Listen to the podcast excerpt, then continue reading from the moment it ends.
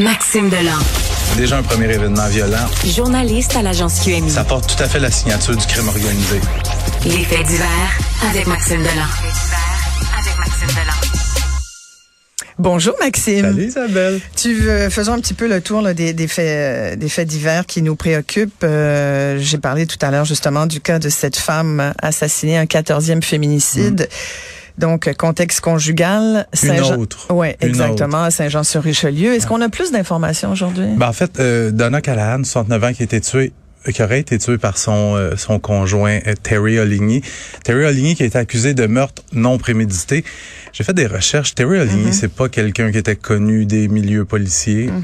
Euh, et j'ai fait des, des petites recherches sur Donna Callahan, qui travaillait comme responsable du service de garde à la seule école anglophone de Saint-Jean-sur-Richelieu, St. John's High School. Et celle que les jeunes appelaient Miss Donna.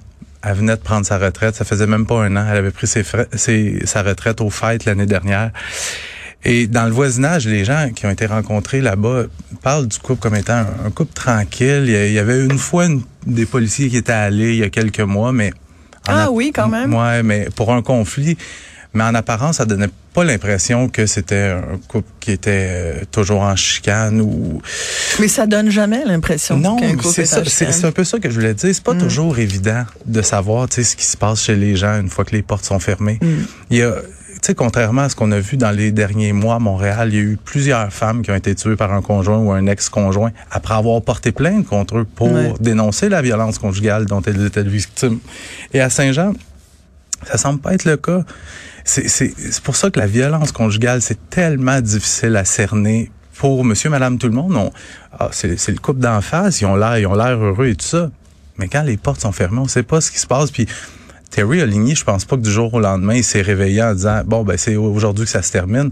Il y avait probablement des signes avant-coureurs, ils ont probablement un des antécédents ensemble, mais que les gens malheureusement étaient pas au courant. Donc une quatorzième. Je te rappelle, l'année dernière, il y avait eu 18 femmes tuées Mhm. dans un contexte conjugal. Ça avait été une année, je dirais pas record, mais depuis 2008, ça avait été l'année la plus meurtrière euh, pour les femmes. Et cette année, on est déjà rendu à 14.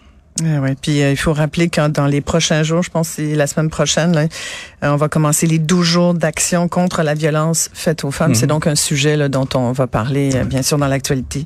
Euh, tu veux me parler de...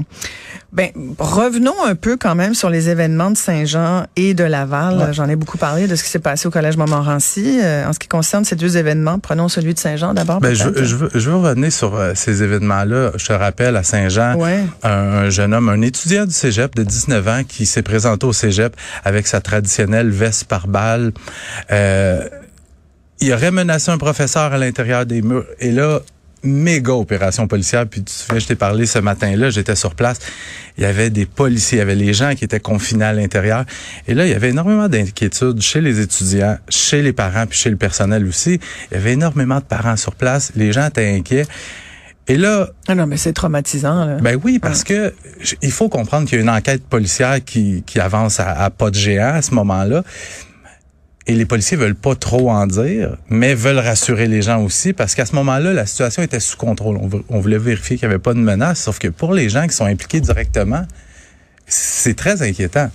Et le soir même, à Laval, fusillade juste à côté du Coup collège. Montmorency. Ouais. Là, ce qu'on apprend, c'est que c'est une histoire de gang de rue.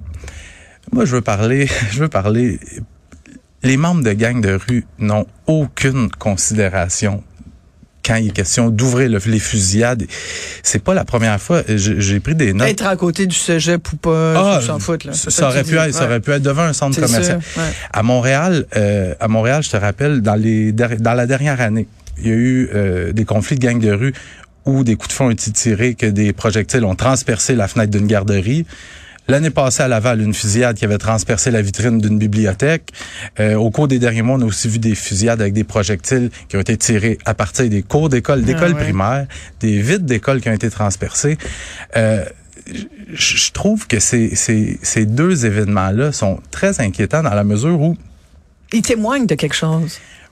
oui, puis depuis le début de l'année, ça fait quand même une vingtaine d'années je suis journaliste, dont 15 ans uniquement au fait divers. Puis depuis le début de l'année scolaire, je me souviens pas avoir vu autant d'écoles évacuées, euh, que ce soit pour des menaces sur les réseaux sociaux, Mm. des appels à la bombe, des, des gens qui ont vu un suspect potentiellement armé sur le terrain de l'école. Là, on voit le collège Montmorency, le cégep à Saint-Jean. Mm.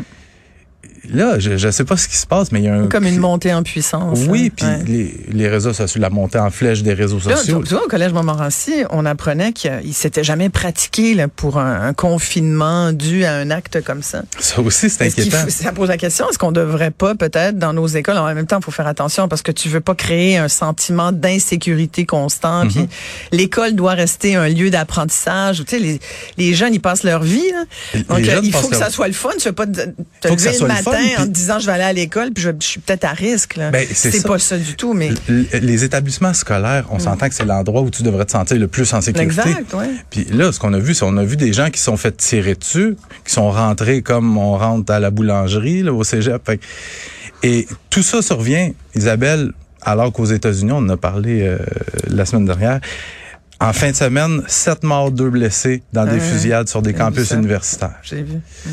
Euh, je, je trouve ça, je trouve ça inquiétant ce qui se passe. Je trouve ça inquiétant que ce soit nos jeunes qui en subissent les conséquences, parce qu'il y a des jeunes. Il n'y a rien arrivé de grave à Saint-Jean. Ça a été contrôlé. Mais il y a des gens qui sont marqués par ces événements-là. De rester une journée complète confiné dans une classe. Bref. Tout à fait. Un petit mot sur euh, cette femme qui terrorise Mirabel avec sa Lamborghini. C'est pas indiscret, Isabelle. Combien de tickets t'as eu dans ta vie? Ben, pas tant, là. Certainement pas pour euh, du bruit comme ça, puis j'achale pas mes voisins. On pourrait dire ça se compte sur les doigts d'une ou deux mains. Ouais. Je sais pas si tu te souviens de cette histoire-là. C'est une jeune femme de 21 ans, Amanda Lévesque. Oui, je m'en souviens, c'est sûr. Ouais. Elle a fait vivre un véritable cauchemar aux résidents de Mirabel depuis euh, depuis l'été, dans le fond. Elle, on dit raiser son moteur de sa Lamborghini Huracan, qui vaut au bas mot 250 000 Et elle, toutes les nuits, elle roule dans les secteurs résidentiels. Il y a des gens, ça les empêche de dormir. Il y en avait qui racontaient, ils disaient, ça fait des nuits que j'ai pas dormi. Euh, elle a reçu 14 contraventions depuis la fin juillet. Eh bien, Isabelle, j'annonce qu'elle a reçu son 15e, 16e et 17e ticket dans les derniers jours. La SQ qui nous apprend ce matin qu'elle a été inter- interceptée alors qu'elle roulait à 170 km heure sur l'autoroute 15 dans le secteur de c'est pas un Mirabel. cas où tu, tu prends le véhicule, puis tu le, tu le- je sais pas, tu le prends, puis Euh, Tu le mets quelque part au Tu le garage. vends aux enchères, mais quand les policiers ont voulu l'intercepter, elle a accéléré, à zigzaguer entre les voitures, elle a fini par être interceptée quelques kilomètres plus loin dans le secteur de Blainville. ils ont pas saisi son véhicule? Euh, ils ont saisi, ils ont remorqué son véhicule, ils ont saisi son, ils ont confisqué, ils ont, son permis de conduire a été suspendu pour sept jours. Elle a reçu une contravention, tiens-toi bien, de 3448 dollars, 18 points d'inaptitude. Là, je, je te rappelle, depuis la fin juillet, elle est rendue à 17 contraventions. Fait que la technique, ce que les gens font dans ce temps-là, ils payent pas leur contravention.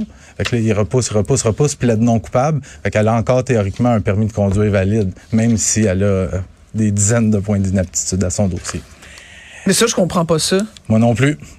C'est une autre affaire qu'on comprend pas. Moi non plus, mais Comment ça se les peut? policiers du secteur, visiblement, sont sur son cas. Là, Tu sais, elle a eu euh, 17, 17 tickets en- depuis, Non, depuis mais la fin du tu dis, juillet. elle a 17 contraventions, Ouais. elle ne les paye pas, puis elle continue de rouler à 170 km heure, puis à écœurer ses voisins Mais la nuit. Mais c'est rendu à ce point-là, c'est un danger public. Ben oui. C'est la sécurité que- des gens qui est, qui est mise en jeu. Là. Ça sera à suivre. On pourrait faire un jeu de mots facile, dire qu'il y en a qui dorment au gaz. Hein? C'est là où d'habitude a un petit poupou. Isabelle Maréchal, toujours la pédale au plancher. La pédale au plus, c'est très bon ça. Hey, merci beaucoup Maxime Delan. plaisir. Salut, Merci Isabelle. bien.